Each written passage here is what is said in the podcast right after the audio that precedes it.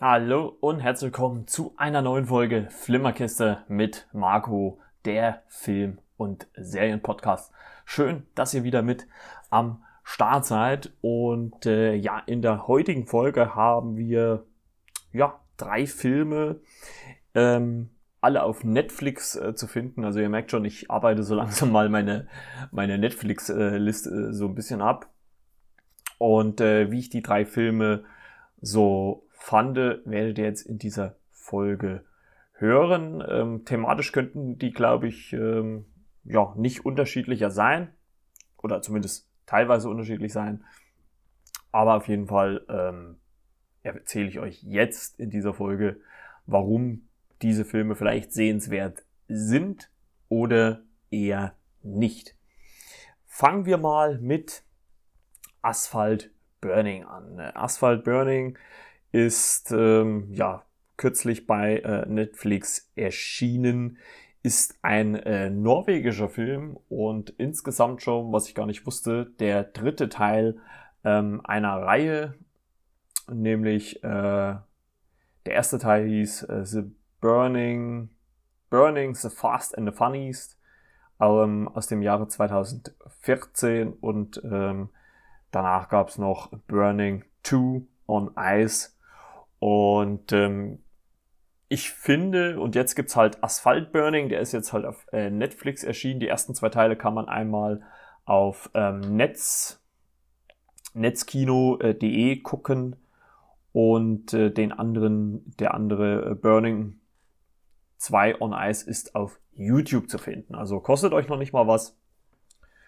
Und wie gesagt, Teil 3 jetzt auf Netflix. Ähm, der Trailer sah eigentlich so ein bisschen also dieser typische Netflix-Trailer, der sah halt eigentlich so, ja, wie soll ich sagen, so ein bisschen nach ähm, einer etwas schlechteren Version von äh, The Fast and the Furious aus. Ich sag mal, anhand des ähm, ersten Teils äh, The Fast and the Funnies ähm, kann man das äh, sich äh, wahrscheinlich auch denken. Und ähm, ich dachte mir, äh, irgendwie auf dem Sonntag, äh, frühen Abend, äh, das Wetter war scheiße, äh, dachte ich mir, naja gut, kann man ja auf jeden Fall mal, mal reingucken. Und das habe ich ja dann auch getan. Und ähm, zur Story. Es geht äh, quasi darum, dass äh, am Tag äh, vor der Hochzeit mit Silvia lässt sich der Bräutigam Roy, ähm, gespielt von Anders Spasmo Christiansen, auf einen naja, Seitensprung würde ich nicht mal sagen, aber auf ein, ja, ein klein, kleines Geküsse mit äh, äh, Robin, gespielt von Alexandra Maria Lara, ähm, Silvias deutsche Ex-Freundin ein. Und äh, nach dieser Nacht soll Roy eigentlich an einem ja, Ort in, in Norwegen äh, Silvia das Ja-Wort geben. Und ähm, sie machen quasi ein Rennen mit Freunden. Also ähm, ich habe das dann so verstanden, dass das quasi ein symbolisches äh, Rennen irgendwo ist. Und wer halt als erster oben ankommt, darf dann Sylvia heiraten.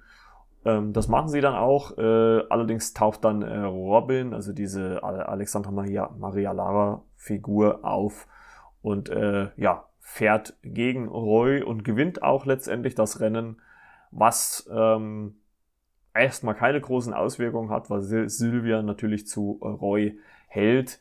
Ähm, Robin dann allerdings äh, fallen lässt, ja, dass es schön war mit ihm äh, gestern Abend ähm, zu knutschen. Ja, daraufhin äh, lässt sich Sylvia auf Robin ein und äh, ja, fährt mit ihr mit. Nicht ohne vorhin, äh, vorher mit Roy äh, auszumachen, dass er drei Tage Zeit hat, um auf den Nürburgring, also hier bei uns in Deutschland zu kommen um gegen Robin ein Rennen zu fahren, um Sylvia. Und letztendlich dreht sich der Film darum, wie Roy sich auf den Weg äh, zum Nürburgring macht und äh, da dann ähm, letzten Endes natürlich dann ein Rennen fahren muss und soll. Ähm, es kommt dann auch dazu, also er schafft es auch natürlich auf den, auf den äh, Nürburgring und auf dem Weg dorthin äh, passieren allerlei äh, ja, kleine oder große Situationen, die lustig oder auch eher nicht lustig sind. Ähm, ich muss sagen, dass für mich diese, der Grund, also, dass eine Ex-Freundin, die, ja, Verlobte in dem Sinne so weit überreden kann, äh, mit ihr mitzukommen, nur weil sie mal äh, mit dem, ja, fast Mann äh, mal zweimal geküsst hat. Ja, also das, ganz ehrlich, das war für mich ein Grund, ähm, der, ja, also das, das ist halt einfach, um halt die Geschichte irgendwie in Gang zu bringen, aber ähm, wenn man sich's letztendlich überlegt, ist das ja kein wirklicher Grund. Ne? Also verstehe sowieso nicht. Also ich muss sowieso sagen, dass diese, dieser Film, auch wenn er natürlich dann letztendlich die Geschichte erzählt, wie Roy äh, mit seinen äh, Freunden ähm, dann auf den Nürburgring kommt, dass der eigentlich keine Story hat. Es passieren halt eine Handvoll mehr oder weniger skurrile Situationen. Sie treffen dann ähm, auch in Deutschland auf allerhand äh, äh, merkwürdige Figuren, unter anderem auf Lemmy, äh, gespielt von Henning Baum. Ähm, und auch andere äh, Figuren, also unter anderem taucht auch noch die Freundin ähm, von Matthias äh, Schweighöfer auf, äh, Ruby, Ruby Ophi als, äh, als Romy und ähm, äh, Bosshaus äh, spielen auch noch mit. Ähm, ja, also ich, ich sag mal so, das ist, das, das ist ein Film, den man eigentlich nicht gucken muss, aus meiner Sicht, weil ähm, es ist, ich habe vielleicht den Fehler gemacht und das müsste ich vielleicht auch mal sein lassen, bevor ich dann meine eigenen Meinungen ähm, dazu sage, ist, äh, ich habe vorher eine andere Review gehört, wo man halt auch ein bisschen über den Film ähm, gesprochen hat. Und klar wurden, äh, wurde da auch gesagt, okay, vielleicht, wenn man die Vorgeschichte, also die zwei Teile vorher gesehen hat, kann man das alles ein bisschen besser einordnen. Ähm, aber dadurch, dass es ja eine deutsch-norwegische äh, Co-Produktion war, äh, vermute ich mal, dass in den äh, zwei Teilen vorher, also in den ersten und zweiten, halt äh, nicht so wirklich deutsche Schauspieler dabei waren und dass man dann halt dass man das halt erst äh, jetzt ähm, vielleicht auch durch Netflix oder und halt auch die deutsche Produktionsbeteiligung ähm, so hingekriegt hat, dass da halt auch noch ein paar deutsche Darsteller dabei sind, was ja nicht verkehrt ist grundsätzlich. Aber letzten Endes, ganz ehrlich, hat der Film aus meiner Sicht keine Story. Ähm, es wird aus nichts irgendwas generiert. Ähm, es, die Gags waren okay, sage ich jetzt mal aber es waren jetzt auch keine Gags, wo ich lauthals ähm, aufgelacht habe. Also es war schon eher so mal so ein leichtes Schmunzeln. Ähm, die Effekte waren dann eher so lala, sage ich jetzt mal. Also ähm, es gibt zum Beispiel eine Sequenz, äh, natürlich total übertrieben, aber ich meine, gut, wenn man äh, so Fast and the Furious kennt, ist man ja sowas gewohnt, ähm, wo es eine Verfolgungsjagd äh, von Roy und der Polizei gibt und er springt auf ein ähm, unbeladenes Schiff und kann dann von dort äh, auch wieder an Land springen. Also ja, da sieht man natürlich dann auch an den Effekten, dass das jetzt nicht äh, äh, State of the Art ist, also nicht auf der Höhe der Zeit. Ähm, okay, das sei verziehen für so eine Produktion. Ähm, wahrscheinlich auch, also das muss man vielleicht den Leuten anerkennen. Also für eine norwegische Produktion, die wahrscheinlich auch nicht massig ähm, Budget hat, ähm, sah das eigentlich okay aus. Also das Einzige, wo es halt wirklich äh, immer schlecht war, war es halt, wenn diese äh, digitalen Effekte äh, äh, mit reingespielt haben. Ich muss auch dazu sagen, dass ich jetzt mal durch Netzkino und auch äh, YouTube natürlich in die ersten zwei Teile so leicht mal ein bisschen reingeguckt habe.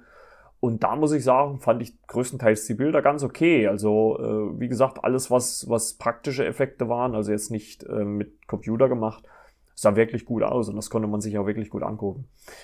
Ähm, aber letzten Endes hat für mich der Film null Story, ähm, weil am Ende, und das, ich glaube, da brauche ich nicht mal eine Spoilerwarnung auszugeben, ja, versöhnen sich äh, Sylvia, Sylvia und, und Roy auch wieder. Die Charaktere, finde ich, bleiben irgendwie blass. Also man erfährt da nicht so wirklich die Hintergründe. Wie gesagt, das Problem könnte halt sein, dass man die ersten zwei Teile erst geguckt haben muss, um das ähm, zu verstehen. Die Qualität grundsätzlich würde ich sagen, vielleicht leicht höher wie ein Cobra 11. Also weiter hoch würde ich es jetzt, also die Bilder waren schon okay, also wie gesagt, das, das sah schon gut aus. Aber ich würde sagen, nur minim, also es ist auf definitiv kein, kein äh, äh, Kinoniveau, keine Kinoqualität. Ähm, aber auch durch die andere Kritik, die ich jetzt schon gehört habe, muss ich halt auch sagen, man kann den sich vielleicht noch gerade so angucken. Wie gesagt, auf einem äh, verregneten äh, Sonntagnachmittag, glaube ich, tut er keinem weh. Ähm, es passiert jetzt ähm, auch nichts allzu Dramatisches, so dass man jetzt sagen muss, okay, ähm, keine Ahnung, äh, es passieren irgendwelche gewalttätigen Sachen, also den kann man auch ähm, irgendwie mit der, mit der kompletten ähm, Familie gucken. Aber man muss halt auch sagen, es bleibt halt auch nichts hängen. Also es sind halt alles sehr, sehr dünne Figuren. Die Figurenzeichnung ist natürlich sehr, sehr oberflächlich. Ähm, nicht, nicht wirklich, äh, ja, repräsent, sage ich jetzt mal. Und, aber man kann den sich schon mal angucken. Aber es ist, ich finde, ich finde schon, dass es hart an der, an der Schmerzgrenze ist. Und ähm, dass es definitiv qualitätsmäßig ähm, wahrscheinlich äh, bessere Filme gibt, ähm, wie, wie den. Und ähm, wo man wirklich sagen könnte, äh, dass da gibt's mehr. Ne? Also das muss man wirklich sagen. Also ähm, ich würde jetzt eine Empfehlung aus meiner Sicht nicht wirklich aussprechen. Ähm, wie gesagt, wenn man einen Sonntag verregneten Nachmittag hat und, und braucht vielleicht so mal so einen, so einen, so einen, so einen leichten, ähm, ja, so einen, so einen, so einen leichten äh, Aufmunterung, sage ich jetzt mal, ähm, ist das schon ganz okay. Aber für viel, viel mehr taugt das halt ehrlich gesagt auch nichts. Also das muss ich wirklich sagen. Kann man sich mal geben, also gerade wenn man das Netflix-Abo sowieso hat. Ähm, aber also mehr ist er halt auch nicht wert. Also ich würde mir, also äh, es ist nicht hängen geblieben und äh, ganz ehrlich, ich würde mir den Film äh, auch nicht nochmal angucken. Ähm, wie gesagt, vielleicht muss man halt einfach grundsätzlich sagen, am besten erstmal die zwei Vorgänger gucken. Ähm, ich kann es ja nochmal als Tipp sagen, einmal bei Netzkino zu finden. Und äh, der erste Teil und der zweite ist bei äh, YouTube ähm, zu finden. Also könnt ihr da auf jeden Fall auch mal reingucken. Äh, für mich eher ein unterdurchschnittlicher Film. Ich sag mal, wenn man ach, eine Bewertungsgrundlage sagen würde, gehen wir mal jetzt auf, äh, auf 5 von 5 würde ich sagen, eher maximal eine 2. Also höher würde ich ihn definitiv nicht einschätzen. Ähm, aber wie gesagt, mal so für nebenbei kann man den durchaus mal laufen lassen. Dann kommen wir mal ähm, zum nächsten Film, wie gesagt, auch auf äh, Netflix zu finden, ähm, jetzt aus dem Jahre 2021, Outside The Wire. Ähm, Regie hat hier geführt äh, Michael äh, Hafström, der hat unter anderem Escape Plane gemacht, der hat äh, The Ride, das Ritual gemacht, Zimmer 1408 gemacht. Ähm, also in diese Richtung geht das. Und äh, er kommt hier mit Outside the Wire die, um die Ecke mit Hauptdarsteller Anthony Mackie. Den mag ich und äh, kenne ich ja auch natürlich aus dem MCU. Da spielt er ja The Falcon aka Sam Wilson oder Sam Wilson aka Sam Falcon, je nachdem, wie man es äh, sagen möchte. Und die beide äh, und die andere Hauptfigur ist äh, Lieutenant Thomas Harp, äh, gespielt von den für mich eher unbekannten Damson Idris. Und ähm, ja, da kommen wir auch gleich zu, zur Geschichte des Films. Es geht äh, nämlich um diesen äh, Drohnenpiloten Thomas, Lieutenant Thomas Harp, der äh, Drohnenpilot ist bei der US Army und ähm, ja einer Einsatztruppe quasi mit der Drohne Aufklärungsbilder gibt, ähm, dann allerdings eigenmächtig äh, handelt und dabei zwei ähm, Soldaten bei diesem eigenmächtigen Handeln äh, äh, tötet, beziehungsweise ihr, ihren Tod in Kauf nimmt, weil er halt auch sagt, er wägt das ab, äh, eine ganze Einheit oder zwei Mann. Und ähm, lässt sich auch von seinen, also so wie ich das zumindest verstanden habe, auch Vorgesetzten nicht sagen, sondern handelt da komplett nach eigenem Ermessen und wird aufgrund dessen ähm, strafversetzt. Ähm, ich glaube, das Land wird noch nicht mal konkret gesagt. Äh, dargestellt wird es mal wieder, wie so, wie so oft, in, als so ein, ja, wie soll man das sagen, wie so ein, ein fiktives, also jetzt in, bei uns jetzt in der realen Welt, ein, ich würde einfach mal sagen, ein osteuropäisches Land. Es wird halt einfach nicht ähm, weiter spezifiziert, auf jeden Fall irgendein ähm, Krisenland.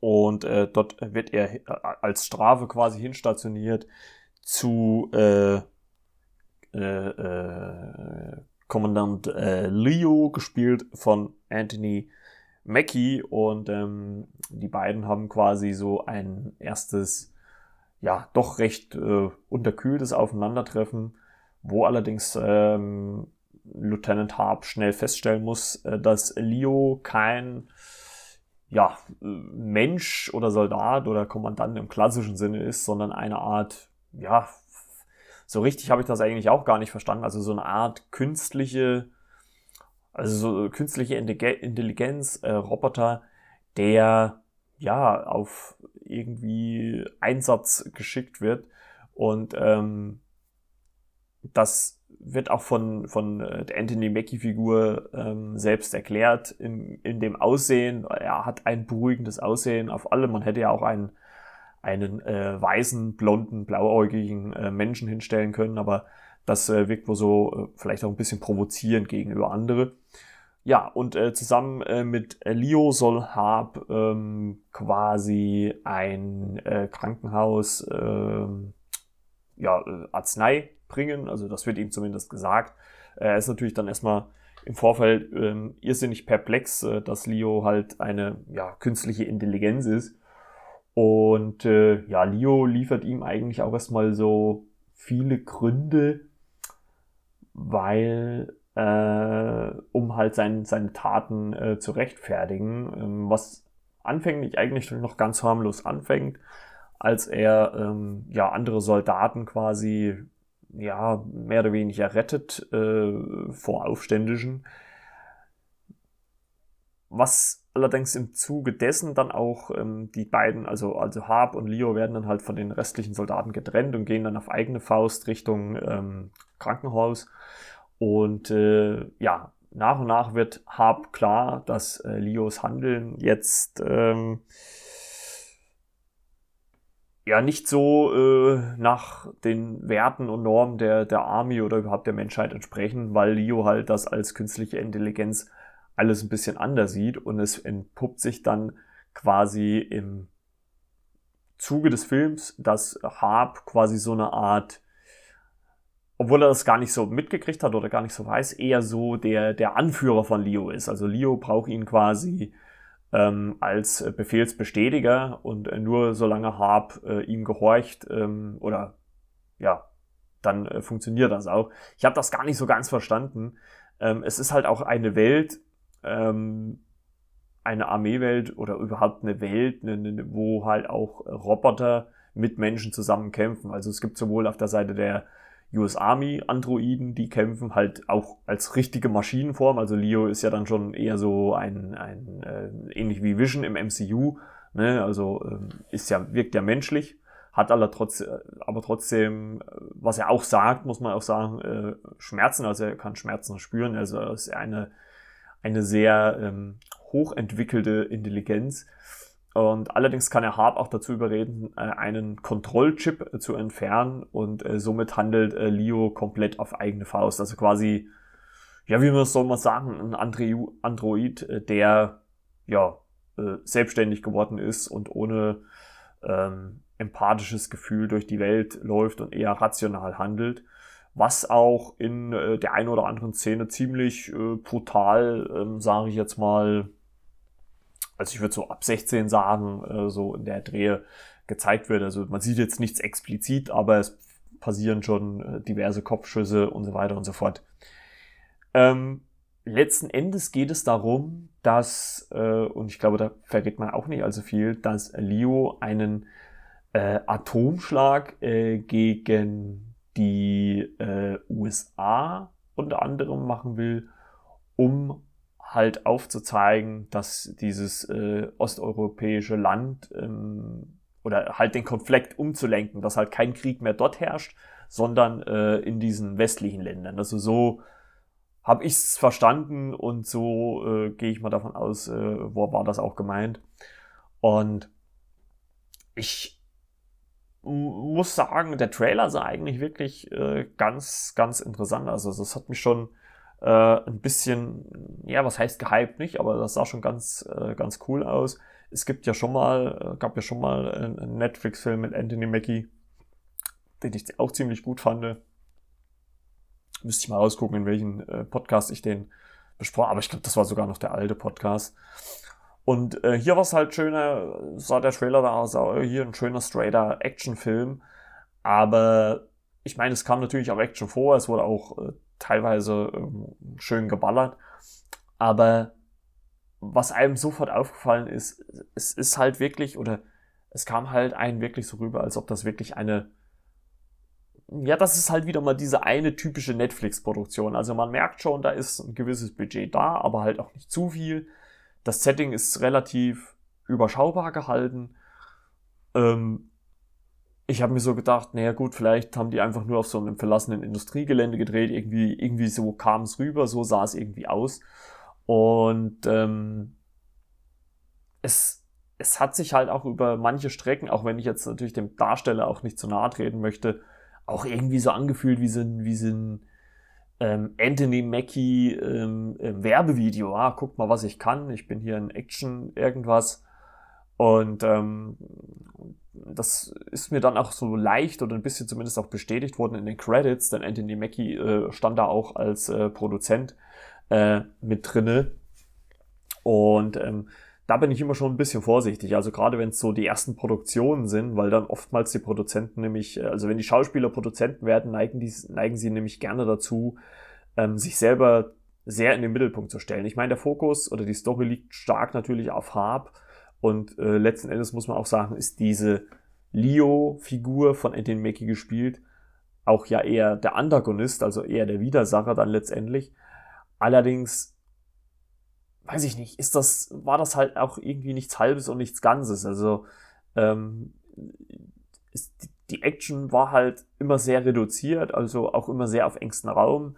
Ähm, und, und das ist halt immer irgendwie schade, weil so diese, diese äh, Grund, Grundkonstellation ist ja eigentlich ganz interessant. Also man hätte da ja auch viel, viel draus machen können und auch die Action-Szenen hätten deutlich besser natürlich sein können. Ich meine, klar, wenn man ähm, wenn man vom, vom äh, Produktionsvolumen ein bisschen eingeschränkt ist, dann ist das halt nun mal so. Aber es ist halt einfach, das, das sind halt diese, diese, wie gesagt, typischen Netflix-Filme, wo halt immer wieder, was halt auch viele Leute halt einfach auch kritisieren, wo sie halt sagen, ja, das ist halt so ein Film, der fürs Kino reicht er nicht. Ähm, äh, für, für, was weiß ich, einen Fernsehabend ist er zu, zu, zu teuer. Ähm, also kommt er zu Netflix. Also es ist halt einfach so dieses, dieses, dieses Zwischending zwischen ähm, Blockbuster, ähm, zwischen Blockbuster und halt auch ähm, Fernsehfilm, sage ich jetzt mal. Also es ist schon ein Ticken höher wie im Fernsehfilm, aber halt auch nicht ganz auf dem, auf dem Level von einem, von einem Blockbuster. Also ich sage mal, selbst wenn es jetzt ein an sich fürs Kino produzierter Film gewesen wäre, wäre höchstwahrscheinlich auf äh, DVD oder letzten Endes jetzt halt wie äh, bei Netflix als Streaming gelandet. Und das finde ich halt immer so ein bisschen schade, weil man aus der Geschichte auch viel, viel her hat machen können. Also gerade zu den Anfang fand ich eigentlich noch ganz äh, intensiv, als Harp halt ähm, in diese, in diese, äh, in diesen Einsatz von anderen Soldaten äh, mit seiner Rakete reinschießt. Also ich fand die, das, das Grundkonzept, dass er dann strafversetzt wird. Ich meine, sowas ist ja auch nicht neu, das ist ja auch schon oft gemacht worden, aber ich fand das eigentlich ganz interessant, aber auch das erste Treffen auf Leo fand ich auch ganz cool und es gab natürlich auch die eine oder andere gute Action-Szene, aber wie gesagt, man hat schon am allgemeinen Setting gemerkt, mh, hm, so irgendwie, das, das will nicht richtig finden. Also ähm, aus meiner Sicht, und äh, ihr habt das ja auch oft geschrieben, dass ihr euch immer so eine, ja, vielleicht Bewertungsgrundlage äh, wünscht, ähm, ist ja, ist, äh, ist würde ich sagen, einfach ähm, das, also ne, nehmen wir mal äh, eine, eine Fünferwertung als Grundlage, ist das für mich eine zweieinhalb. Also es ist nichts herausragendes, es ist jetzt auch letztendlich nicht grottenschlecht, aber ähm, man muss halt auch sagen, es ist halt auch irgendwo egal. Von der Story bleibt nichts hängen. Ich würde jetzt auch nicht sagen, dass eine Action-Szene dabei ist, die mir ja ins Auge gesprungen ist. Also äh, hatte ich jetzt gar keine. Und ähm, ja, keine Ahnung. Also man muss halt einfach mal äh, gucken, was draus wird. Ich glaube nicht, dass es davon eine Fortsetzung geben wird.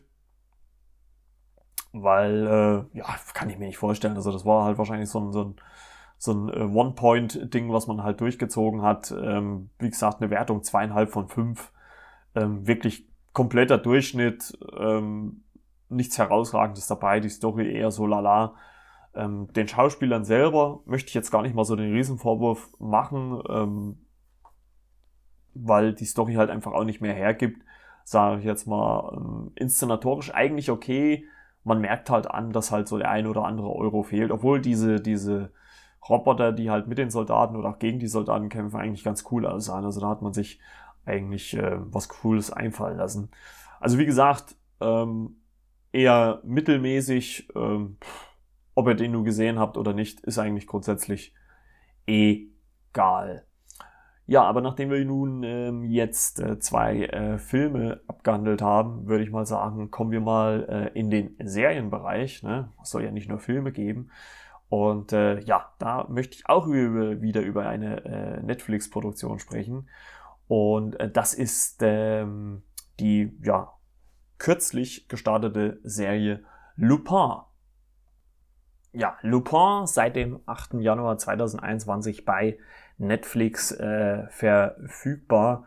Und äh, ich habe die Woche erst äh, einen anderen Podcast über die Serie gehört. Äh, keine Sorge, ich habe mich diesmal nicht beeinflussen lassen, äh, wo gesagt worden ist, es ist eine Miniserie. Ähm, stimmt leider nicht ganz. Ähm, es ist eine richtige Serie. Ähm, Teil 1 heißt das jetzt erstmal, sind fünf Episoden und ähm, das, das kann ich auch kurz aufklären, warum es nur fünf Episoden sind. Denn ähm, unter äh, Corona, äh, brauchen wir glaube ich nicht großartig zu wählen, äh, Corona hat die äh, Produktion unterbrochen und äh, weitere Folgen äh, sollen im Laufe des Jahres folgen. Die ersten drei Episoden dieses ersten Teils, also der ersten fünf, hat Louis Leterrier äh, Regie geführt. Den kennen wir unter anderem als Regisseur von The Transporter. Und der hat auch kürzlich in einem Interview gesagt, dass äh, die restlichen Episoden auch abgedreht sind und äh, ja, das Ganze ähm, im Laufe, wahrscheinlich, höchstwahrscheinlich im Laufe des Jahres dann rauskommen wird. Also ich tippe mal Spätfrühling. Ich würde jetzt mal sagen, wir haben jetzt Januar, vielleicht im April oder sowas.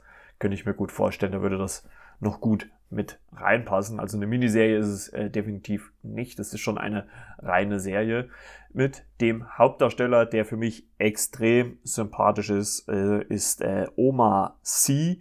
Ähm, Oma C, den kennen wir unter anderem ähm, aus äh, dem zweiten Jurassic World, da hat er mitgespielt. Oder auch ähm, Ziemlich beste Freunde, das französische Original. Es gibt ja auch ein ähm, ähm, US-Remake ähm, der Rest sind dann eher, also Oma C ist, glaube ich, so der ja, bekannteste, also interna international zumindest bekannteste, der restliche Cast ist dann doch eher sehr äh, französisch klassisch. Und äh, ja, Lupin, um was geht's denn in äh, Lupin? Also Lupin selber, muss man allerdings dazu sagen, ist in äh, Frankreich und auch in, im französischen Teil Kanadas eine sehr, sehr bekannte äh, Romanfigur, also was bei uns wahrscheinlich so die Geschichten der Gebrüder Grimm sind, ist in Frankreich wahrscheinlich ein Lupin und ist eine äh, Romanfigur des französischen Schriftstellers äh, Maurice Leblanc, der äh, ja, ein, äh, auch umgangssprachlich als der Gentleman-Gauner ähm, bezeichnet wird. Warum wird er das bezeichnet? Ähm, weil er zwar Leute bestiehlt, ihnen aber nie wehtut. Er könnte es, also von den Fähigkeiten ähm, könnte er Leute auch verletzen, also er kann kämpfen, aber ähm, er ist quasi wie, ja, wie so ein, wie so ein Robin Hood äh, quasi. Und ähm, das Ganze wurde jetzt halt in die äh, Jetztzeit transportiert, was ich sehr gut finde. Also ich hätte jetzt so eine so eine klassische äh, Interpretation jetzt nicht unbedingt haben wollen, also irgendwie äh, im 19. Jahrhundert, wo halt auch der Roman spielt. Ähm, und man hat wirklich mit Omar Sy, der ja, also in, ich habe ja das ziemlich beste Freunde Original gesehen. Ähm, da fand ich ihn eigentlich ganz cool. Ähm, aber sonst ist er ja zumindest international natürlich eher so als, als äh, äh, Randfigur leider Gottes immer erst zu sehen oder immer nur zu sehen. Und hier kann er halt wirklich mal als Hauptdarsteller wirklich mal punkten. Und wie gesagt, die Figur, der, der Typ ähm, Omar Sy, äh, hat mir wirklich richtig, richtig gut gefallen. Ähm, er spielt hier äh, die die Figur Le Pen. Und warum macht er das? Weil er als, äh, als äh, Kind äh, von seinem Vater Abakar Diop, ähm, also äh, Le Pen heißt natürlich nicht Le Pen, er heißt Azan Diop und hat eine, ähm, ja, wie so oft in Frankreich ja eine, eine, äh, eine ja, Immigration-Herkunft, also er, dass er eingewandert ist quasi. Und ähm, im Trailer war ja, äh, der bei Netflix veröffentlicht wurde, und ich sag mal, so viel kann man ja spoilern, ähm, ging ja das Ganze los, dass er eine Halskette aus dem Louvre klauen will. Und ähm, das ist quasi auch die Geschichte der ersten Folge. Also man, man äh, sieht quasi, wie er ähm, dort als ähm, in der Putzkolonne arbeitet und dort sauber macht und dann auch vor diesem, vor diesem, äh, von dieser von diesem Schmuckstück steht, was er dann ähm, klauen will. Und äh, zusammen mit äh, ja, zwei Komplizen ähm, ja, klaut er das, beziehungsweise äh, man bekommt, und das ist ja, das habe ich ja schon mal erwähnt, auch äh, in, bei, bei Knives Out zum Beispiel, dass ich ja sowas liebe, wenn man was sieht und bekommt dann später gezeigt, was die Vorgeschichte dazu ist. Und ähm, so ist es quasi da auch. Also man bekommt halt den Raub in Auszügen gezeigt. Es wird auch immer mal in die Vergangenheit geblendet. Man sieht dann äh, Asan als äh, Jungen äh, mit seinem Vater spielen, der ihn damals schon auch die Bücher von äh, Lupin gezeigt hat. Ähm, und ähm, man erfährt auch, warum ähm, Asan das, ähm, äh, das Schmuckstück klauen möchte. Denn ein, sein Vater ist, wurde verdächtigt, äh, was geklaut zu haben, äh, landete im Gefängnis und hat sich dort im Gefängnis auch das Leben genommen. Und äh, Grund soll sein, dass dieses äh, Schmuckstück, äh, was jetzt im Louvre zur Versteigerung steht, äh, ja, geklaut worden ist und äh, sein Vater ähm, verdächtigt worden ist von dem äh, ja, Großkapitalist Hubert äh, Pellegrini, der, wie ich finde, sehr mürrisch, sehr, sehr, sehr eklig auch gespielt von äh, Hervé Piré, wenn ich Pierre, äh, wenn ich das richtig äh, ähm, ausspreche, äh, gespielt wird. Das ist also wirklich ein, wirklich ein, ein sehr, sehr ekliger, auf, auf äh, ja, Geld getriebene, ähm, ähm, ja, äh, wie soll man das sagen, Geschäftsmann, ähm, der halt äh, Asans Vater so in die Ecke gedrängt hat. Der und das erfährt man auch alles noch in der ersten Folge, eigentlich äh, von der äh, Frau äh, von äh, Pellegrini ähm, dazu äh, gedrängt wird, dieses ähm, ein Geständnis zu unterschreiben, dass er halt ein paar äh, von an Pellegrini wird er dazu überredet und ähm, gespielt von Nicole Garcia und ja soll eigentlich sich so ein bisschen bekennen, damit er halt relativ schnell wieder aus dem Gefängnis rauskommt. Ähm, allerdings hält er das nicht durch und ja, wird im oder stirbt im Gefängnis. Ähm, und wir erfahren dann im Laufe der ersten Episode, dass äh, äh, Asan, ähm, wie er dazu gekommen ist, also woher er den Plan hat, ähm, wie er zu diesen zwei Leuten gekommen ist, äh, Komplizen gekommen ist, die ihm dann helfen. Denn Gut, man muss vielleicht auch sagen, äh, auf der einen Seite könnte man auch sagen, sie, er verrät sie auch so ein bisschen. Allerdings äh, macht er das so charmant, dass er sie halt auch nicht äh, direkt selber ins Gefängnis bringt, obwohl man vielleicht auch sagen könnte, dass sie äh, eigentlich auch es nicht unverdient hätten, im Gefängnis zu landen. Und das fand ich halt wirklich richtig cool gemacht. Also man, man sieht dann, wie äh, Asan ähm, dann diese, diese Jungs anspricht und ja quasi seinen Plan als ihren Plan verkauft. Also letzten Endes denken sie eigentlich, äh, Asan arbeitet für sie, aber im Endeffekt ist es andersrum. Und äh, er schafft es halt wirklich dann äh, recht pfiffig auf äh, recht clevere Art und Weise, dieses Schmuckstück auch zu stehlen. weil, und das erfährt man dann auch, weil er zu der Tochter von Pellegrini, äh, Juliette, äh, äh, ein äh, Verhältnis von früher hatte, weil dadurch, dass sein Vater Chauffeur bei den Pellegrinis war, durfte er auch ähm, ja, in, den, in, den, in der Villa, in den Gebäuden der Pellegrinis ähm, zum Beispiel den Pool benutzen und man sieht ihn zum Beispiel dann auch mit Juliette küssen. Was man unter anderem auch erfährt, ist, dass äh, Asan einen äh, Sohn hat äh, mit einer ja, ich würde mal sagen, getrennt lebenden Freundin. Ich glaube nicht, dass die, also es wirkte nicht so, dass die verheiratet waren. Also sie haben wahrscheinlich mal eine Beziehung geführt und äh, haben ein Kind bekommen, haben dann aber irgendwie das sich getrennt voneinander.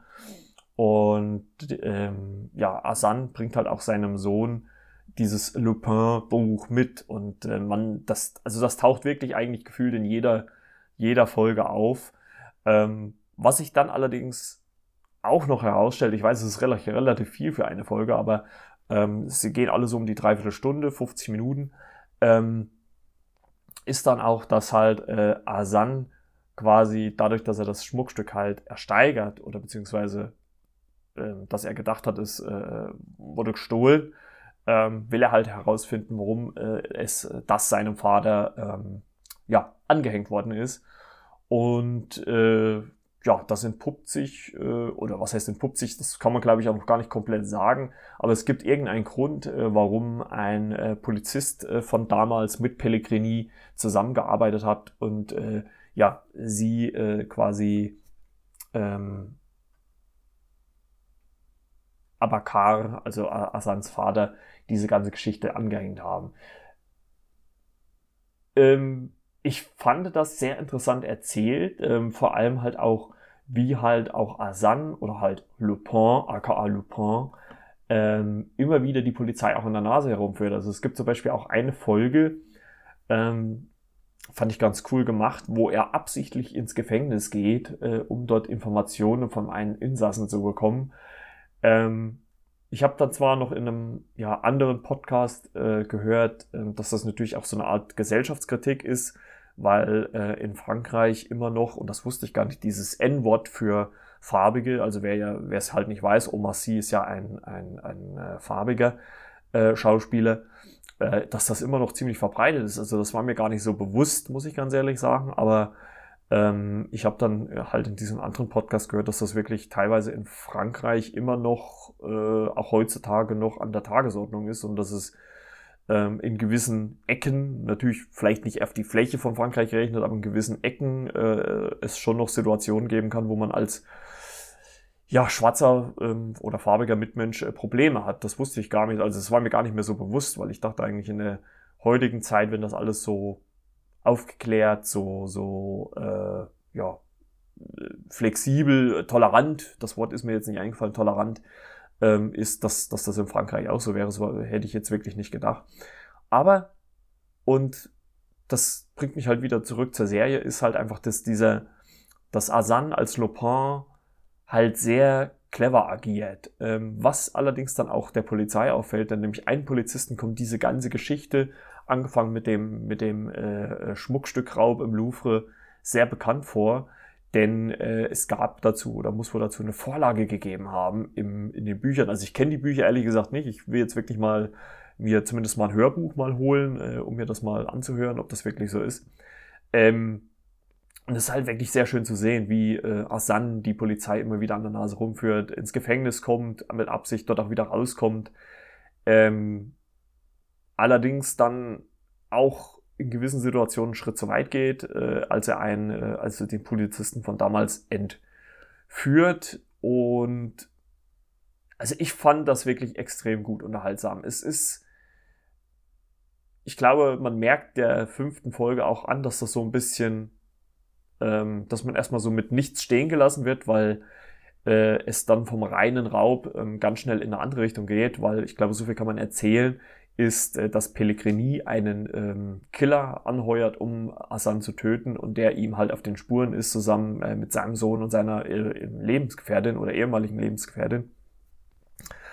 Und äh, damit werden wir halt letztendlich zurückgelassen. Also ich muss sagen, ich habe die Serie, auch wenn die natürlich jetzt mittlerweile extrem gehypt wird, echt gefeiert. Ähm, mir fällt der Hauptdarsteller, mir gefällt der wirklich richtig, richtig gut und ich hoffe, dass da noch einiges kommt an Folgen, weil das kann ich mir echt stundenlang ansehen. Also, was ich halt nur selber ein bisschen hoffe, dass man diese, dass man diese Geschichte um seinen Sohn, um seine Lebensgefährtin jetzt nicht zu sehr ausreizt, ähm, dass man vielleicht da nochmal den einen oder anderen Raub äh, sieht. Also ich könnte mir gut vorstellen, dass er natürlich, äh, je nachdem wie die äußeren Umstände sind, irgendwie dazu gezwungen ist oder gezwungen wird, irgendwas äh, zu klauen und sich dort halt auch wieder was ähm, ja, sehr cleveres einfallen lassen muss. Und das ist halt auch das, was diese Figur ausmacht. Er ist halt einfach clever. Er denkt halt immer zwei Schritte voraus. Ähm, das wird zwar, wie ich finde, teilweise in der Serie so ein bisschen ambivalent dargestellt. Ähm, es gibt zum Beispiel eine Szene, wo Asan verkleidet ein TV-Interview gibt und da habe ich mir gedacht, hm, ähm, ob er das dann letztendlich so, also wenn er wirklich so clever ist, warum er das so gemacht hätte, ähm, hätte ich jetzt nicht äh, gedacht. Aber ähm, okay, man muss das, ich glaube, man muss, man muss so eins, zwei Fehler oder eine Handvoll Fehler vielleicht in dieser, dieser Serie muss man halt einfach akzeptieren. Aber letztendlich war das eine schöne, runde, Sache, also bis hierhin, bis zu äh, äh, Folge 5. Ähm, man wird halt leider durch die Produktion halt, äh, durch die abgebrochene Produktion so ein bisschen mit offenen Fragen stehen gelassen, aber ähm, ich freue mich auf jeden Fall, wie es weitergeht. Also ich fand die extrem unterhaltsam, ähm, auf jeden Fall schon für Januar auf jeden Fall eine der besten Serien 2021. Und ähm, also aus meiner Sicht kann ich die nur empfehlen. Also wer Omar Sy als Schauspieler mag, wer äh, dieses, auch dieses französische Setting ist auch mal wieder was anderes. Ähm, wir hatten es ja schon bei letztens äh, Deine letzte Stunde, dieses Span spanische Setting, ähm, wo jetzt auch im März schon wieder eine neue spanische Serie kommt von den Haus des Geldes Machern. Also da bin ich auch sehr gespannt, wie es da äh, weitergeht. Ähm, und ähm, ja, da bin ich wirklich sehr gespannt, was da noch kommt. Also ich tippe mal irgendwie Spätfrühling, äh, Frühsommer, irgendwie so April, Mai, Juni, ähm, könnte ich mir gut vorstellen. Angeblich, wie gesagt, sollen die Produktionen in der, in der Post-Production sein. Ähm, es ist allerdings auch eine Serie, die jetzt nicht mit großen Effekten strotzt, also glaube ich nicht, dass das ewig dauert. Also ich weiß gar nicht, bei so ähnlich hat man es ja bei äh, Chilling Adventures of Sabrina gemacht. Da war, hat man auch so irgendwie drei, vier Monate dazwischen gelegt. Also ich sage ja so Ende April, Mai wäre, glaube ich, äh, realistisch, dass da nochmal ein Nachschub kommt. Und vielleicht dann nochmal eine zweite Staffel, weil, ähm, und das fand ich ganz interessant in den anderen Podcasts, den ich gehört habe, da hat nämlich die Expertin oder ja, Fanfrau äh, gesagt, ja, was halt ganz cool wäre, wenn wenn man so, wenn man so eine, so eine, so eine Serie macht, wo halt in jeder Folge oder irgendwie ein Raub stattfindet, wo man halt immer wieder sieht, wie sich ähm, Lupin oder, oder halt hier Asan, ähm, Omassi, äh, sich halt äh, was Tolles einfallen lassen hat, um äh, dort äh, ja seinen Raubzug äh, durchzuführen. Also das kam halt jetzt so in diesen ersten fünf Folgen ein bisschen kurz, ähm, weil es halt eigentlich reell gesehen, wenn man so richtig drüber nachdenkt, nur diesen ersten richtigen Raub gab in dem, im Louvre. Ähm, ansonsten halt noch eine recht clevere Entführung, Entführung. Und ich sag mal so, die Bücher scheinen da ja auch genug Stoff zu bieten, dass man da noch ganz, ganz viel machen kann. Ähm, wie gesagt, äh, es gibt in der Serie einen Polizisten, der, dem das alles bekannt vorkommt, ähm, der das wahrscheinlich auch in einem Lupin-Buch äh, gelesen hat. Allerdings seine Vorgesetzten äh, wollen davon nichts hören. Interessante Geschichte, interessante Serie, äh, nicht zu Unrecht gehypt. Also äh, ich glaube wirklich, dass das ein großer Erfolg für Netflix ist. Ähm, und äh, könnte mir gut vorstellen, dass man da noch weitermacht. Also vielleicht auch versucht, Oma C da auch noch mal ein bisschen länger zu binden. Also vielleicht macht man es ja so ähnlich wie auch äh, bei Sabrina, dass man da Teil 2, 3, 4 macht oder sowas. Also äh, finde ich richtig cool, äh, wenn es dann noch so ein bisschen weitergeht, je nachdem, wie es die Pandemie letztendlich zulässt. Ja, dann haben wir es für heute. Zwei Filme, äh, auch so Bewertungen würde ich sagen. Hm. Ähm, ich möchte so den Fünferbereich, ich sage einfach mal viereinhalb von fünf, würde ich auf jeden Fall schon geben. Also da gibt es irgendwie andere Serien, die sind nochmal, oder Staffeln vielleicht auch, die sind nochmal eins drüber, ähm, wie die erste Staffel, zum Beispiel Tode Mädchen lügen nicht, äh, die finde ich grandios. Ähm, ja, Stranger Things, die erste auch eine 5 von 5. Also ich würde sagen eine 4,5 von 5. Also äh, nicht sehr gut, aber gut. Und äh, kann man sich auf jeden Fall geben. Macht sehr viel Spaß zu gucken. Ähm, auch, auch hintereinander weg. Also ich habe die, glaube ich, auch durchgebinged, fast diese fünf Folgen. Ähm, kann man auf jeden Fall machen. Ja, und da haben wir schon wieder für diese Folge und äh, ich würde sagen, wir hören uns dann beim nächsten Mal wieder. Mal gucken, was wir da auf dem Schirm haben. Was es dann Neues gibt. Äh, seid gespannt, bin ich auch. Und äh, ja, immer noch muss man ja sagen, bleibt gesund, passt auf euch auf. Und äh, ja, bis bald. Euer Marco von der Flimmerkiste.